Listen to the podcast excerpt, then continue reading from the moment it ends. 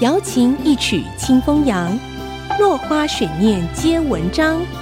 刘炯朗校长邀您共享读书之乐。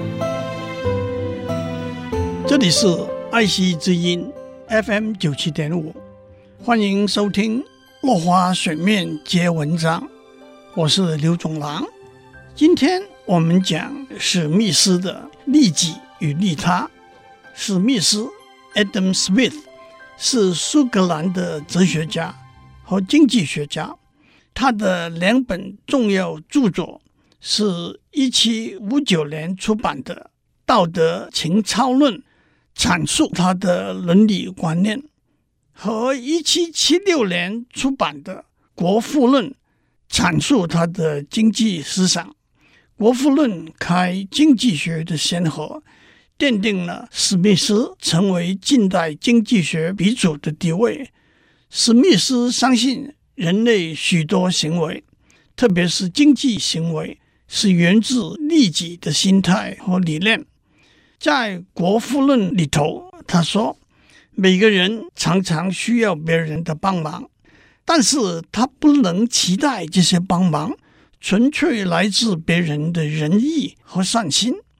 他必须用利己的心态来打动他们，让他们了解。”这些帮忙是对他们自己有利的。我们的晚餐并不是来自宰牛的屠夫、酿酒的农人和烘面包的师傅的仁慈和善心，而是来自他们对己身利益的关怀。但是在《道德情操论》里，他一方面指出利己是一种天性。他说：“毫无疑问的，每个人。”源自天性，会把照顾自己的利益视为首要。当然，他也是最适当、最应该照顾自己的人。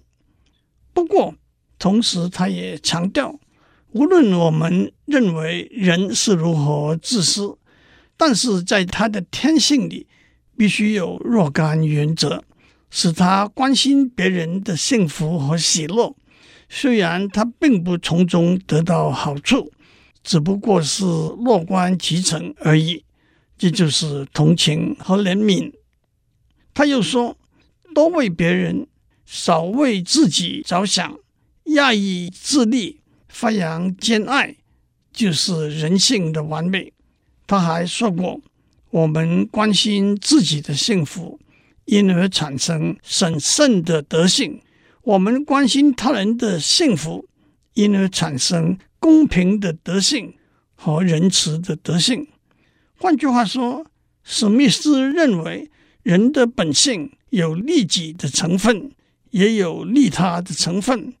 也有人说，史密斯的两个观点并不是完全一致的。在《道德情操论》里，他的观点倾向道德情操。因此，认为利己和利他并存。十七年后出版的《国富论》里，他的观点倾向经济行为，因此较为强调利己的理念。今天我们讲到这里，我们下次再见。落花水面皆文章，联发科技真诚献上好礼，给每一颗跃动的智慧心灵。